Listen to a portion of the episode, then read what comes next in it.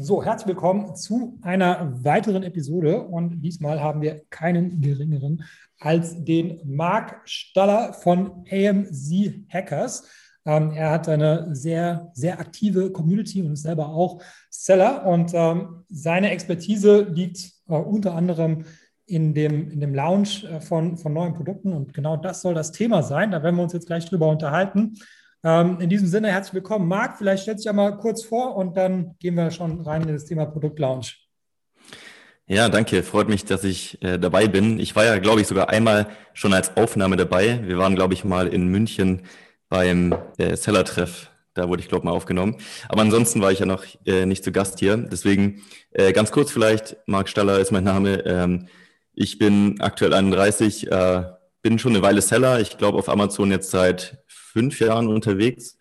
Ähm, davor sehr viel mit Online-Shops gemacht, äh, Webseiten allgemein, also schon immer im Online-Marketing unterwegs gewesen, seit vielen, vielen Jahren. Ähm, ja, und bin aber bei Amazon hängen geblieben und habe mich da sehr tief eingearbeitet und auch sehr tief so in die, ich sag mal, Szene äh, vernetzt. Und das macht mir auch mit unter am meisten Spaß, neben dem Verkaufen einfach zu connecten, auf Meetups zu gehen, Deswegen ist unter anderem auch die Community entstanden, die du gerade erwähnt hast. Können wir vielleicht später noch drüber sprechen.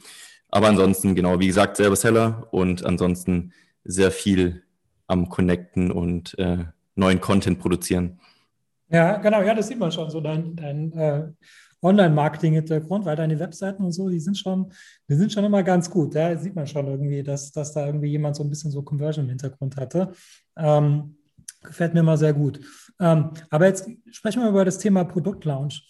Ähm, ich meine, das ist ja so das Nummer eins Thema, weil jeder Seller, äh, na gut, Produktrecherche ist das Nummer eins Thema, ja, weil so jeder muss sich mit Produktrecherche äh, beschäftigen und danach äh, mit, mit dem Launch. Ja. Das heißt, es ist ein Thema, das, das betrifft viele Leute, egal ob irgendwie totale Anfänger oder äh, schon mega advanced. Ja, jeder, jeder muss immer wieder neue Produkte launchen.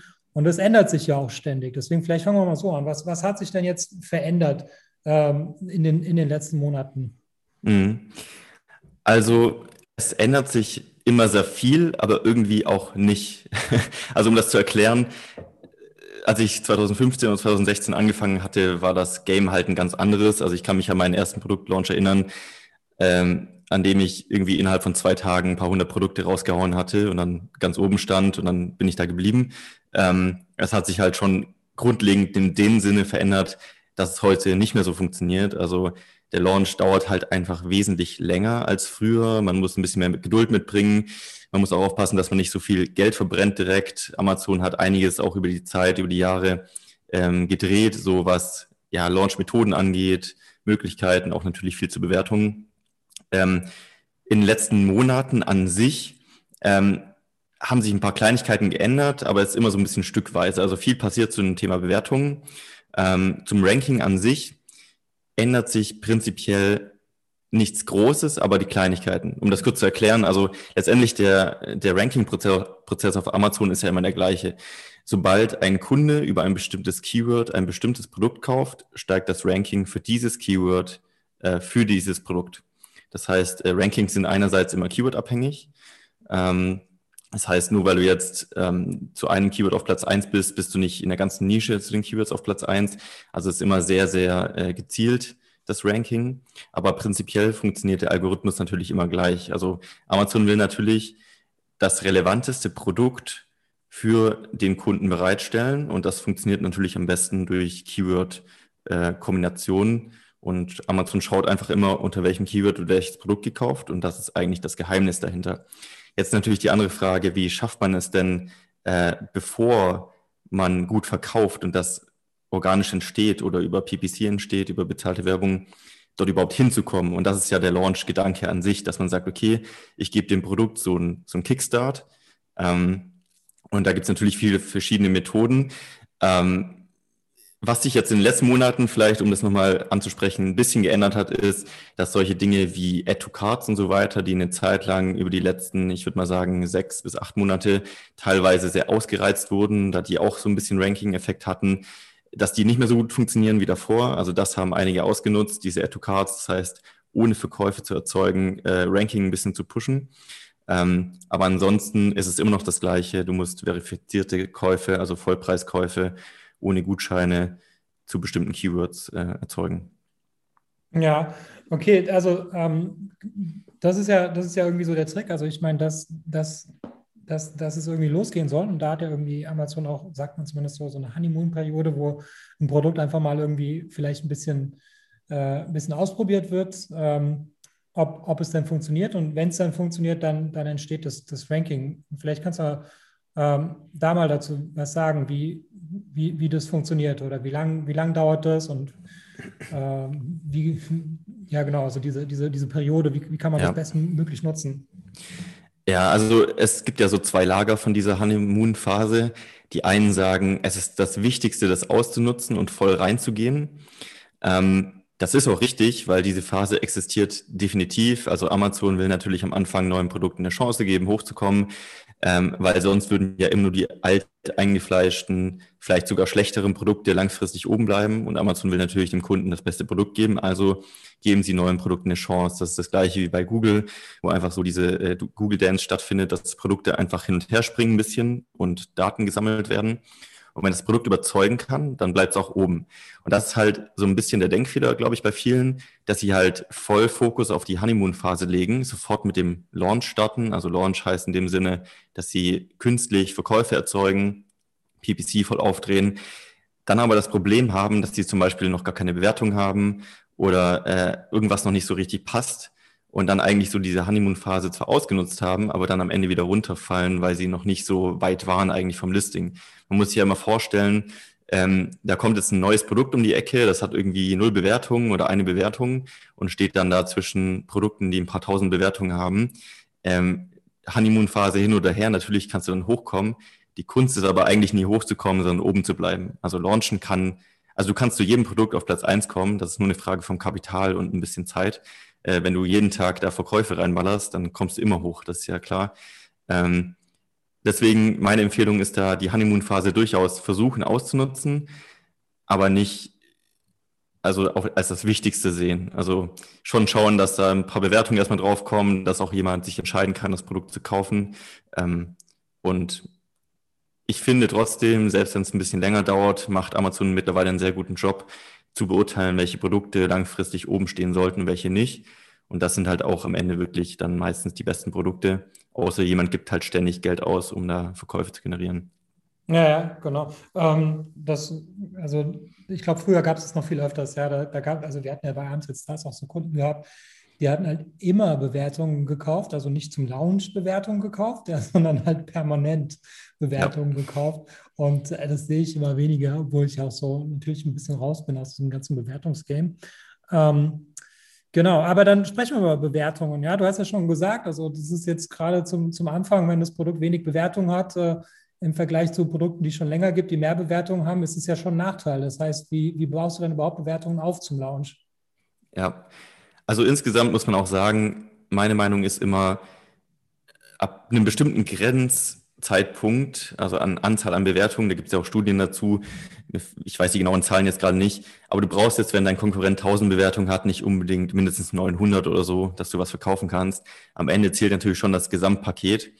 Ähm, klar, auf der anderen Seite, jemand, der zehn Bewertungen hat äh, im Vergleich zu 1000, ist dann auch nicht so optimal. Also es muss schon was drauf sein. Ich würde mal so sagen 50 bis 100 Stück sollte man schon haben, bis man oben mitspielen kann, je nach Produkt. Wenn man jetzt das verrückteste USP hat, dann kann man es vielleicht auch früher schaffen.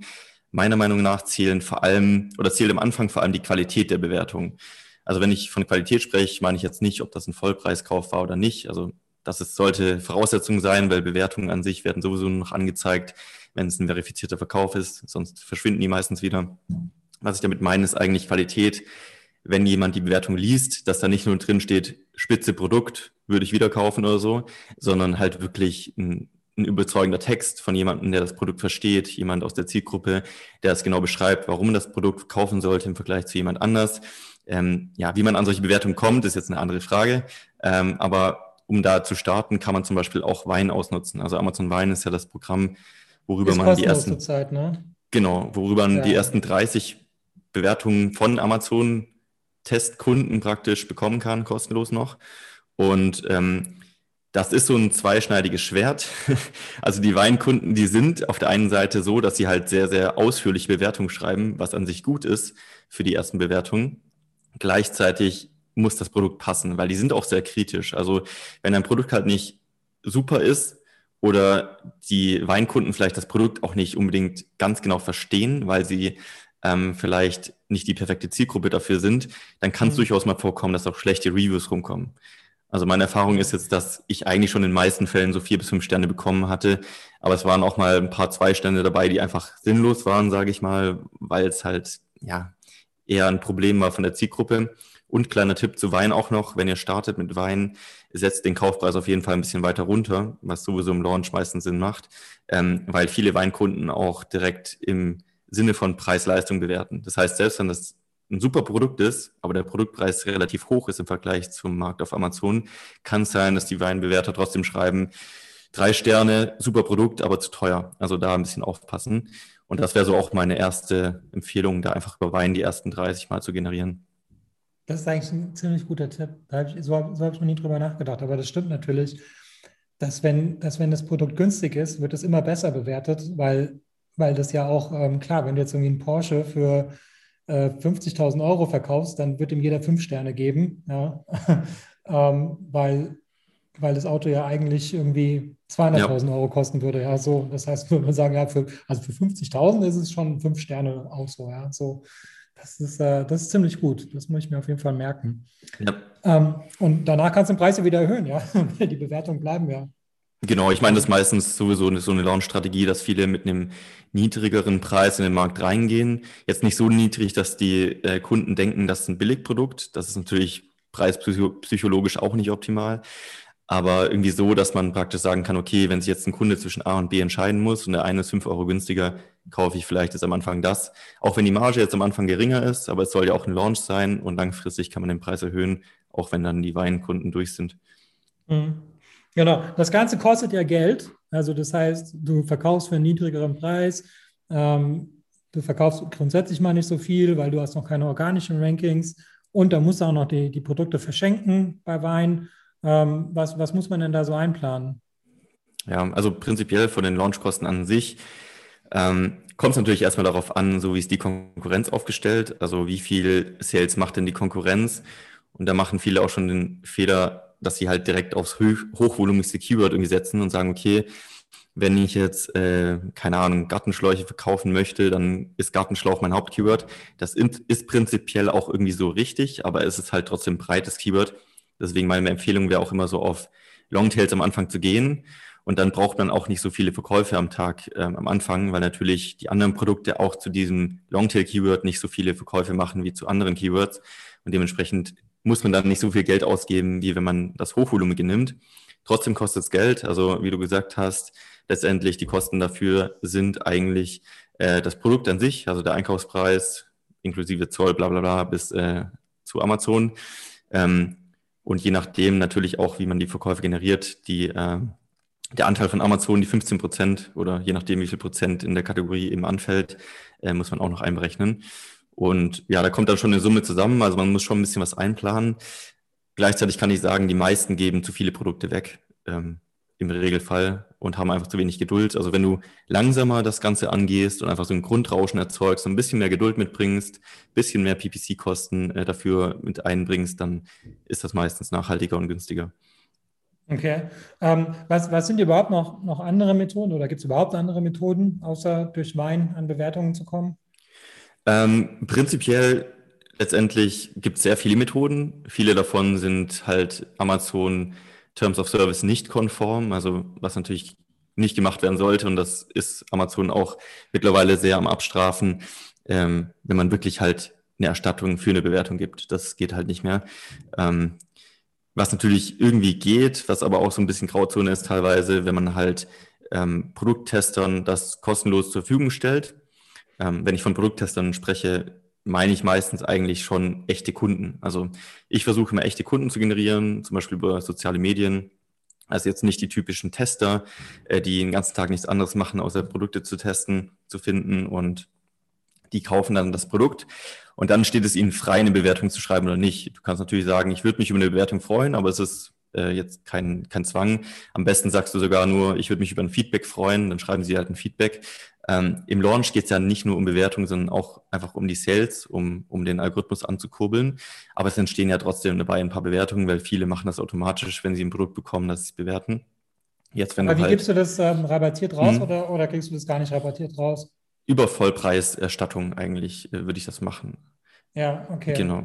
Also Du kannst schon sagen, dass eine ein Bewertung halt verpflichtend ist, aber halt nicht auf Amazon. Also so hatten wir das ja bei Abends jetzt Stars auch gemacht. Du hast gesagt, du genau. hast es jetzt äh, erstattet, du musst dafür Feedback schreiben, ähm, was ja an sich jetzt schon mal nicht das Problem ist. Das Problem ist halt nur dann, wenn das Feedback auf Amazon veröffentlicht werden muss. Ich weiß nicht, wie, wie siehst du das? Ist das ist das irgendwie auch noch okay, ja, dass man da noch ein bisschen Feedback gibt? Oder ist das dann schon ja. zu gut? Ja, das ist so ein bisschen Auslegungssache. Ähm, ich meine, was Amazon dann dazu sagt, ist eine andere Frage. Wie man das aus den Term, Terms of Service interpretiert, würde ich sagen, wenn man nach einer Bewertung oder Feedback fragt, nicht auf Amazon. Also wenn du einfach nur schreibst, äh, du kriegst das Produkt kostenlos, wir würden gerne deine Meinung wissen und ähm, dass du uns ein Feedback dazu schreibst. Ähm, dann nehmen viele schon an, okay, das Feedback dazu schreiben heißt, ich schreibe eine Bewertung auf Amazon, das machen dann auch mhm. einige. Oder sie schreiben dir halt im Chat zurück, dann, das ist mein Feedback zum Produkt. Wir ähm, haben es schon verstanden, weil irgendwann mal wirst, wirst, du dir dann fragen, ja, kannst du das bitte auch auf Amazon veröffentlichen? Und dann denken die sich, okay, dann kannst du ja gleich auf Amazon veröffentlichen. Genau, ja. Ähm, okay, na gut, ja, kann man, kann man, ja, das ist, da kann ja jeder schauen, was, was da sinnvoll ist und, und was einem der Account wert ist. Ähm, was, was wird denn überhaupt gesperrt? Wird das Produkt gesperrt oder wird der, wird der Account gesperrt, wenn man das jetzt mal ähm, falsch gemacht hat? Ähm, kann beides vorkommen. Jetzt bei Bewertungsthemen ist tatsächlich eher meistens der Account, so wie ich es mitbekommen habe, jetzt von einigen.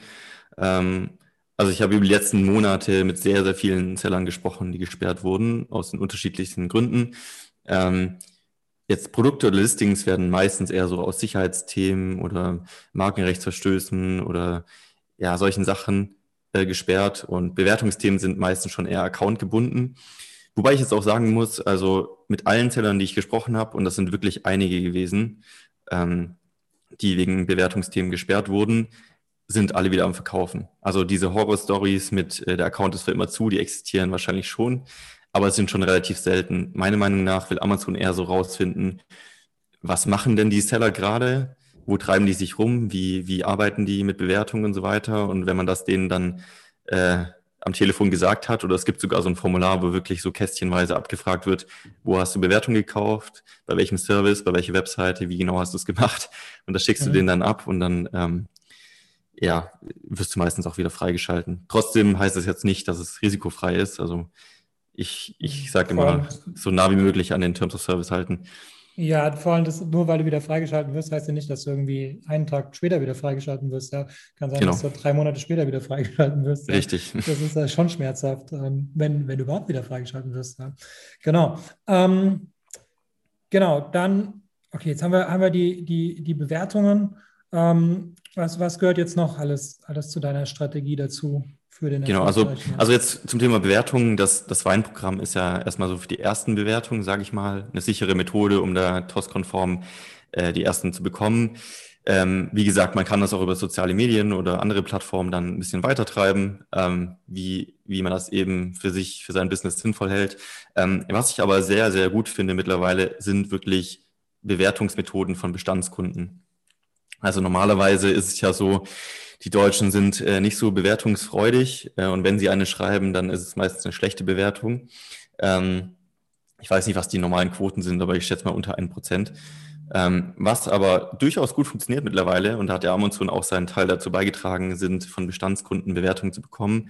Lange gab es ja die Follow-up-E-Mails, die man so selbst über diverse Software rausschicken konnte, ähm, die Amazon nicht mehr so gerne sieht. Aber Amazon hat ja mittlerweile jetzt den Bewertungsbutton eingeführt, dass man bei einer Bestellung einfach auf so einen Button drücken kann, wo dann der Kunde informiert wird, hey, wie fandest du das Produkt? Willst du nicht eine Bewertung schreiben und kann dann sogar auch so eine One-Click-Bewertung abgeben, also nur eins oder fünf Sterne anklicken, muss nicht mal einen Text dazu schreiben. Und das hat die Quote durchaus erhöht. Also einerseits schwierig für die, die ähm, schlechte Produkte haben, weil die bekommen auch dann dauerhaft schlechte Bewertungen. Ja. Ähm, das heißt, Produkt muss halt schon gut sein. Aber für die, die gute Produkte haben, ist das echt so ein guter Gamechanger gewesen. Es gibt super viel Software, die das automatisiert. Also du musst jetzt nicht für jede Bestellung da reingehen und draufklicken, sondern kannst da einfach eine Software nutzen, die das automatisch für dich macht und für alle Bestellungen da auf den Button sozusagen drückt. Und das erhöht die Quote durchaus schon mal ähm, ja, mehr. Ähm, und als zweiter Hinweis vielleicht noch, was ich gerade sehr viel am Testen bin, wieder sind so Briefstrategien. Ähm, das heißt, dass du Bestandskunden auch mal einen netten Brief schreibst, vielleicht handgeschrieben, ähm, ob der jetzt handgeschrieben ist oder von einem Roboter. Also es gibt ja auch so Roboter, die handgeschriebene Briefe schreiben. Sei es mal dahingestellt. Aber die funktionieren auch sehr gut. Da einfach wirklich so persönlich auf den Kunden zugehen, mal eine andere Methode wählen. Heutzutage ist ja, äh, freust du dich ja, wenn du einen Brief bekommst, einen besonderen. E-Mails sind ja so inflationär, früher war es andersrum. Aber mhm. wenn man den Brief anders gestaltet, kann das auch wirklich sehr, sehr gut funktionieren. Ja, ich verschicke auch manchmal Briefe, das ist gar nicht mal so schlecht, das stimmt. Ähm, es gibt auch, also ein Dienstleister, der diese handgeschriebenen Briefe macht, äh, der ist irgendwie drei Episoden vor dieser Episode. Ja, cool. Könnt ihr euch da mal anhören, ähm, wenn ihr euch da dazu interessiert. Ähm, was mich jetzt noch interessiert, ist, ähm, wie du an die Adressen kommst. Also sind es dann die Versandadressen, sind es die Amazon-Kunden oder sind das äh, eigene Shop-Kunden? Ähm, das sind Amazon-Kunden. Also Okay, ein bisschen, bisschen Graubereich, ja, weil. weil bisschen Graubereich, darf, ja. Genau, weil darfst die Adressen ja eigentlich nur für die Zustellung des, des Produktes verwenden. Aber solange der jetzt irgendwie kein, kein, kein Anwalt da in der, genau, also alles, drin ist, äh, der jetzt irgendwie im Ruhestand ist und nichts zu tun hat, ist es, äh, erkennt man das ja nicht von außen, dass man da irgendwie abgemahnt für werden kann. Ja, ich finde auch immer, es kommt darauf an, wie man auftritt. Also wenn man jetzt wirklich ja, ja dann sehr netten Brief schreibt und sich bedankt. Und also ich verkaufe halt hauptsächlich über Marken, die irgendwie auch in der Zielgruppe halbwegs bekannt sind und die freuen sich dann eher drüber. Und wenn man da jetzt nicht aber nur wirklich voll auf das Thema Bewertung geht in diesem Brief, ähm, dann freuen die sich da eigentlich hauptsächlich drüber. Ähm, und das Bewertungsthema eher so als Side Note ganz unten noch erwähnt. Ähm, genau, ist ja auch so ein bisschen Brandbuilding. Also das kommt ja auch noch dazu. Ja, okay. Sehr cool. Achso, und was mir auch noch, was ich auch noch sagen wollte, ist, dass äh, ich habe ja eine Alexa zu Hause und die Alexa fragt mich manchmal, ob ich eine Bewertung zu meinem letzten Kauf abgeben möchte. Ja, habe ich auch schon gehört. Hat mich richtig schockiert. Ja, also ich fand es so nervig. Ja, so, die haben einen Rasenmäher gekauft. Möchtest du ihn bewerten? Wie viele Sterne ja. willst du ihm geben? Ich habe gesagt, Alexa, stopp. Ja. ja ich hoffe, dass die, äh, dass wenn man das immer ablehnt, dass sie es nicht mehr macht. Äh, das war schon, also ich habe es bisher auch zweimal gehabt schon. Ähm, ja. Gut, ich bestelle relativ viel bei Amazon, also das war jetzt nicht so eine hohe Quote, aber trotzdem schon krass. Ja, schon krass nervig. Aber gut, äh, ich meine, aber so, so kommt halt Amazon zu den, zu den Bewertungen zusammen, weil ich meine, jetzt, wo du keinen Text mehr schreiben musst, ja, sondern einfach nur Sterne vergeben musst. Das wäre eine halt coole Software-Idee, ähm, wenn man das irgendwie hinbekommen könnte, dass man so einen Bewertungsbutton für Alexa machen könnte, dass alle Kunden, die über Alexa verfügen, ähm, diese Nachricht bekommen würden. Ich glaube nicht, dass du das aussteuern kannst. Ich glaube, Amazon. Nee, nee, selber. kann man, ja. kann man nicht. Ja, ja aber das wäre wär interessant. Na, na gut, dann, ähm, was, was sind denn so, so, typische Fehler, die du so bei deiner Community so, so mitbekommst beim, beim Launch?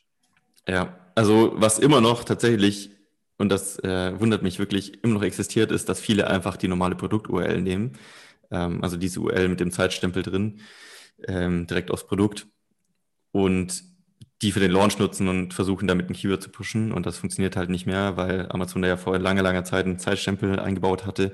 Das heißt, du musst schon eine URL nehmen, wo ein, wo ein neuer Klick entsteht, also jetzt eine klassische Filter-URL oder eine Shop-URL oder ja, Software wie Pixelfy zum Beispiel. Ähm, also das ist ein Fehler, den ich immer noch oft sehe. Ähm, und das zweite ist eigentlich, ja, entweder zu früh launchen tatsächlich, ähm, ohne dass irgendwie Bewertungen da sind und über PPC zum Beispiel auch schon Daten gesammelt wurden zu den Keywords, um herauszufinden, für was sollte ich denn überhaupt mein Ranking pushen. Weil oft stellt sich hinterher heraus, über PPC in, sieht man irgendwie das und das Longtail äh, konvertiert richtig gut, habe aber den Launch schon für was ganz anderes gemacht, was gar nicht funktioniert. Das ist auch mal ein bisschen ein Problem. Und dass die meisten zu früh den Launch beenden. Also viele bekommen so ein bisschen Panik, wenn nach sieben Tagen noch nichts passiert ist. Und das ist halt normal inzwischen. Also die Launchdauer hat sich halt von, ja, wie gesagt, früher AMC Stars zwei Tage oder so. Ähm, heute, äh, ja, kann es auch mal bis zu 30 Tage dauern, bis sich da wirklich mal was bewegt, je nachdem, wie aggressiv man da reingeht. Also wirklich Geduld mitbringen und lieber ein bisschen weniger Grundrauschen erzeugen, als ähm, das Ganze zu schnell zu machen und zu viel rauszugeben. Ähm, das, das hat wenig Effekt meistens. Ja. Ähm, was mich auch noch interessiert, ist ja jetzt äh, wegen, wegen Corona. Haben, haben ja viele Händler profitiert, aber manche ähm, haben auch nicht profitiert, ja, je nachdem, in welcher Kategorie man halt so unterwegs ist.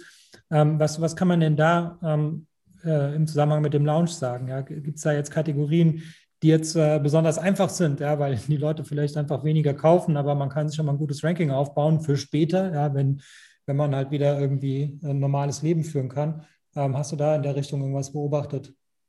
Ja, das ist natürlich schon so. Also ich meine, das ist ja das, das Gleiche, wie wenn du ein saisonales Produkt hättest. Also jetzt äh, Winterprodukte oder so und die im Sommer dann natürlich keiner kauft. Das ist ja genau das Gleiche wie jetzt bei Corona, dass halt jetzt keiner Reiseprodukte ähm, oder solche Sachen oder Sportprodukte für, für Fitnessstudios kauft.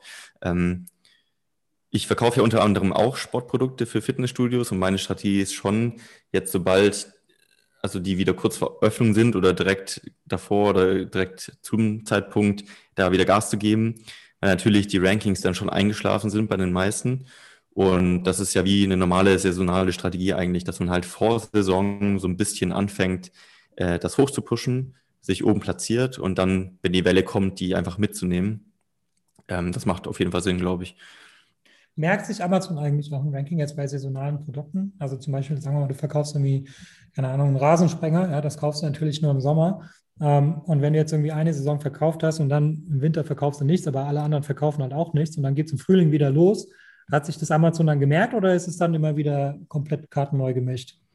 Das weiß ich tatsächlich nicht. Da habe ich jetzt keine Informationen dazu oder Tests, die das jetzt wirklich so voll belegen würden. Aber in der Regel ist es bei den meisten schon so. Also die, die jede Saison gut verkaufen, die fangen auch meistens wieder gut an. Wobei man auf der anderen Seite auch wieder sagen kann, die, die gut verkaufen, wissen, was sie tun und die machen dann vielleicht auch was dafür.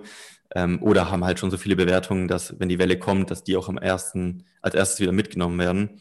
Ähm, ich würde sagen, ja. Aber wie das jetzt wirklich über eine ganze Saison dann ist mit dem BSR und Ranking, das weiß ich nicht genau. Also normalerweise, wenn, wenn man out of stock läuft oder so, ist man ja schon noch eine Weile so ein bisschen geschützt. Also du fängst ja nicht bei Null wieder an. Ähm, jetzt, wenn ein Monat vergeht, kommst du ja schon, schon recht schnell wieder hoch. Das also ist ich glaube Mythos, schon, ja, das stimmt echt. Also ich glaube schon, dass man da... Das ist blöd, aber, ja. aber das ist nicht so, dass das Produkt dann gestorben ist, sondern das nee. geht danach ganz normal weiter. Ja. Ähm, natürlich, die Wettbewerber haben derzeit ein bisschen aufgeholt, aber es ist nicht so, dass das Produkt irgendwie jetzt wieder neu gelauncht werden muss. Ja, meistens bekommt man schon so einen kurzen Herzinfarkt, wenn man so sieht, das Produkt ist wieder online eingelagert und du bist irgendwo auf Seite drei oder so und denkst du, oh shit. Aber ähm, in der Regel dann ist man fast überrascht, wie schnell man wieder vorne ist. Eigentlich sobald PPC anläuft und so ein paar Verkäufe reinkommen, bist du wieder vorne. Also es scheint schon so sein, als würde es da so einen Memory-Effekt geben. Ja. Und auch noch ein, ein Hack von mir ist, versuch mal kein PPC zu schalten das funktioniert manchmal auch ganz gut. Also ich habe so das Gefühl, manchmal so PPCs wie so eine Droge. Also es gibt, es gibt Kategorien, wo das unbedingt erforderlich ist, aber es gibt auch Kategorien, wo das nicht erforderlich ist. Ähm, man muss einfach mal ausprobiert haben. Also manchmal, manchmal funktioniert es ohne PPC ähm, genauso gut. Ja. Definitiv. Und man spart ja. Kosten. Also es gibt ja diese Theorie, die, äh, die haben ich und einige Seller so über die Jahre schon öfter getestet, dass äh, gesagt wurde, mach doch einfach mal PPC komplett aus und schau, was passiert. Und in den ersten Wochen bist du so voll euphorisch, weil so. du verkaufst eigentlich genauso viel ja. wie vorher, ja. ähm, ein bisschen weniger vielleicht, aber hast halt viel, viel höhere Margen. Was aber dann meistens passiert, so nach der zweiten Woche, ist, da du die Sichtbarkeit verlierst, weil die Konkurrenz halt schon dann sich die PPC-Plätze nimmt, du, du fällst schon so ein bisschen im Ranking runter. Also da muss dein Produkt schon ziemlich, ziemlich gut sein, dass, dass du da ohne PPC oben bleibst. Auch gerade mobil sind ja die ersten Produkte fast nur PPC, die angezeigt werden. Also da geht schon was verloren an Sales und dann kann es schon sein, dass man wieder runterfällt. Aber ja, wie bei allem. Ich habe es für zwei, zwei Produkte habe ich es ausprobiert. Ähm, also ich habe den Test zweimal gemacht und einmal ähm, war es so, dass, dass ich nie wieder PPC gemacht habe für dieses Produkt. Und beim anderen Mal haben wir einen Monat kein PPC gemacht und haben danach sofort wieder PPC gemacht, ja, weil das war halt, äh, das war keine gute Idee, in dem Fall PPC auszuschalten. Ähm, okay, kommt, ja, es kommt darauf an, wie, wie deine Wettbewerber so drauf sind und wie dein, wie dein Produkt so ist. Also das heißt, einmal war das Produkt wirklich so durch Design unterschiedlich. Ja, das, muss, das, das, sind, das sind halt Wimpel fürs, fürs Fahrrad, ja, und da, da ist halt so, wenn du halt einfach das Design hast, was halt den Eltern gefällt, ja, oder den Kindern, ähm, dann kaufen die das, ja, das ist denen egal, ob das jetzt auf Position 1 oder 5 ist, weil der, die, die, das Kind will halt irgendwie eine Prinzessin, die auf dem Pferd ist, zum Beispiel, ja, oder äh, ein Polizeimotiv oder was weiß ich. Und wenn es halt irgendwie 100 Prinzessinnen gibt, ja, dann musst du PPC machen. Aber wenn du halt einfach die einzige Prinzessin bist, ja, dann ist es auch egal, ob du PPC machst oder nicht. Ja, das heißt, du generierst Sales durch PPC, keine Frage. Aber die Sales hättest du sowieso bekommen, weil die Eltern gucken sich ja nicht nur die ersten drei Dinge an, sondern die schauen sich ja schon durchaus die erste Seite an, wenn es jetzt Design überhaupt ein Unterscheidungsmerkmal ist. Aber wenn es so ist und du dich durch Design unterscheiden kannst, dann bin ich der Meinung, dass, dass, dass du die Sales, die du verlierst, organisch zu 100 Prozent äh, äh, bekommst, wenn du, wenn du kein PPC machst. Total. Das liebe ich auch so an Designprodukten. Du musst eigentlich nie gute Rankings erreichen, weil die meisten die komplette erste Seite so durchscrollen und einfach wirklich schauen, was, was gefällt mir am besten. Ja. ja. Genau. Dann, dann könntest du halt auch sagen, okay, du machst halt, wenn, wenn du dich dann noch ein bisschen ähm, schützen möchtest, dann könntest du halt überlegen, ob du vielleicht Lizenzware machst, ja, weil gerade so bei Kindern, äh, wenn die bestimmte Motive haben möchten, ja, also keine Ahnung, äh, was weiß ich, weiß nicht, was Kinder wollen, aber irgendwas Bestimmtes, irgendwie Lego, Ninjago, ja. Und wenn du dann irgendwie äh, der Einzige bist, der halt diesen Lizenzdeal hast, dann, dann kann dir nicht mal jemand anders irgendwie das wegnehmen. Ja. Ich weiß, kennst du jemanden, der sowas macht oder, oder hast du schon mal gemacht, Lizenzprodukte verkaufen? Ähm, tatsächlich nicht, nee. Ja, ist nicht so populär, also in Deutschland zumindest nicht. Ich kenne es auch nur von Amerikanern, die das machen. Ähm, aber ja, ich denke, da, da ist noch Potenzial da. Bitte? Da ist noch Potenzial da, denke ich. Ja, das müsste, das müsste mal einer machen, ähm, weil ich glaube, das ist, ähm, also ich meine, so ein Design kann man ja, kann sich nicht, nicht wirklich schützen, ja, weil ich meine, der, der nächste kann halt irgendwie genauso gutes Design machen. Ähm, der kann halt nicht das Design eins zu eins kopieren, aber wenn jetzt jemand ganz genau nach irgendeiner Figur oder sowas ähm, sucht, ja, also zum Beispiel, keine Ahnung, Feuerwehrmann Sam, ja, dann suchst du halt nach Feuerwehrmann Sam und es gibt halt auch nur einen Feuerwehrmann Sam. Ja. Okay. Ähm, gut, dann typische Fehler. Ähm, was was gibt es noch für, für, für aktuelle Hacks? Ja, muss ich ja fragen. Ja? Von AMC Hackers erwarte ich ja praktisch Hacks. Äh, kann, kannst du da ein paar rauslassen? Ja, also es gibt immer mal wieder Hacks, die kommen genauso schnell, wie sie wieder gehen, weil Amazon schon ganz gut geworden ist im Lücken schließen. Also ganz spontan kann man schon am Listing noch mehr machen, als man oft denkt. Also jetzt Amazon hat ja erst vor einer Weile so dafür gesorgt, dass alle Bilder einheitlicher werden, dass Logos, Fahnen, Flaggen, Buttons irgendwie aus den Hauptbildern verschwinden, die halt mehr äh, Klickraten erzeugen. Ähm, da läuft, glaube ich, so ein Algorithmus drüber über, über die Bilder und ähm, da ist vielleicht ein Hack zu erwähnen, dass, dass man das immer noch machen kann. Du musst nur dafür sorgen, dass es halt der Algorithmus als ein Produkt erkennt. Also du darfst jetzt nicht in einem Bild zwei verschiedene Flächen mit Farben zum Beispiel haben. Ähm, also zum Beispiel ein Produkt und dann rechts daneben noch mit ein bisschen Platz dazwischen ein, Logo oder so oder ein Button oder eine Farbe oder eine Flagge oder was auch immer. Du musst halt ein bisschen mehr ins Produkt integrieren. Und oft hilft das schon, einfach so ähm, ja, mehr Aufmerksamkeit zu erzielen, um da einen Klick zu bekommen. Ähm, wenn du jetzt durch die Suchbegriffe oder Suchanfragen durchgehst und da sind halt alle im gleichen Stil und der eine hat halt so irgendwie so einen blauen Kreis drumrum oder irgendwas Cooles Designtes, dann fällt das schon auf. Ähm, das ist was, was man überlegen kann, aber wie auch hier vorher gesagt, das entspricht nicht den Terms of Service theoretisch. Ähm, wobei viele Sachen nicht in Terms of Service entsprechen, was eigentlich dem Kunden zugutekommen sollte. Also auch irgendwie in der Produktbeschreibung HTML drin zu haben, ist theoretisch nicht äh, konform, aber hat schon immer für mehr Lesbarkeit gesorgt. Also da muss man auch so ein bisschen einfach dran denken, was könnte noch in Amazons Interesse sein, was nicht. Immer an den Kunden denken, äh, was findet der gut und was nicht am Ende. Ähm, ja, ansonsten gibt es viele Kleinigkeiten, ähm, die man machen kann. Ähm, jetzt auch um ein bisschen auffälliger zu sein. Es gibt auch die Möglichkeit, irgendwie ähm, auf der Suchseite praktisch, äh, kann man ja Angebote schalten, theoretisch. Ähm, und dann kann man sogar einen eigenen Text unter das Produktbild praktisch packen in der Suchübersichtsseite, wo man dann reinschreibt, irgendwie unser Angebot oder unsere Empfehlung oder was auch immer. Das kann man über die äh, Kampagnen, über die Angebotskampagnen steuern. Aber das sind halt viele Kleinigkeiten, die sind jetzt alle keine Gamechanger, es sind halt wirklich Hacks.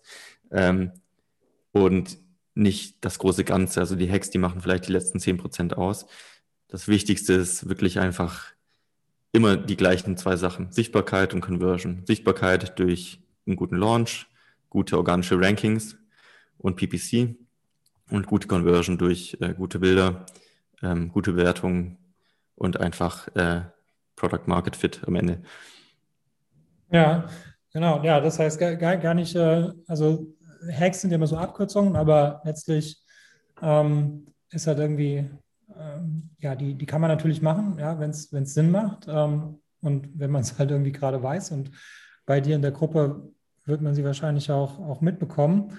Ähm, aber halt irgendwie den einfach ein Problem zu lösen oder, oder den Kunden glücklich zu machen, ist halt immer noch der geilste Hack, ähm, weil der funktioniert halt immer. Ähm, dann reden wir mal über die, über die AMZ-Hackers. Das heißt, was, was, was sind denn überhaupt die AMZ-Hackers? Was, was macht ihr? Ja, das klingt jetzt eher so, als würden wir irgendwie tatsächlich einfach nur versuchen, Tricks rauszufinden für Amazon. Also das ist ein Teil davon. Also wir teilen auch immer die aktuellen Tricks und Tipps und Hacks, die wir so rausfinden in der Gruppe. Aber eigentlich ist der Gedanke äh, oder die Gruppe dadurch entstanden, dass wir ähm, eine Community gründen wollten, die sich wirklich gemeinsam austauscht, voranbringt. Also wir machen da zum Beispiel jeden Montag Livestreams. Wir haben eine Riesengruppe, wo wirklich viel Aktivität ist, wo auch kein Hate ist, wo einfach wirklich alle sich gegenseitig unterstützen. Also jetzt nicht das klassische äh, Coaching-Programm. Natürlich sind da Videoprogramme drin und so weiter, also Videos und Erklärungen und Anleitungen. Ähm, aber wir sehen uns mehr als Community und nicht als Coaching-Programm. Ähm, das heißt, wenn du einfach Bock hast, dich mit anderen Sellern auszutauschen und es ist egal, ob du jetzt ein Anfänger bist. Ähm, also wir haben das unterteilt in eine Gold- und Platin-Gruppe. Das heißt, die Gold-Mitglieder, die sind so die Anfänger, die gerade ihr Business starten mit Amazon, die so bis maximal 20.000 Euro Umsatz verkaufen. Und alles drüber ist dann Platin. Also da haben wir auch Seller drin, die eine Million im Monat machen. Äh, und da tauscht man sich dann natürlich über andere Themen aus. Aber letztendlich kann man es wie eine große Mastermind sehen, wo man sich austauscht.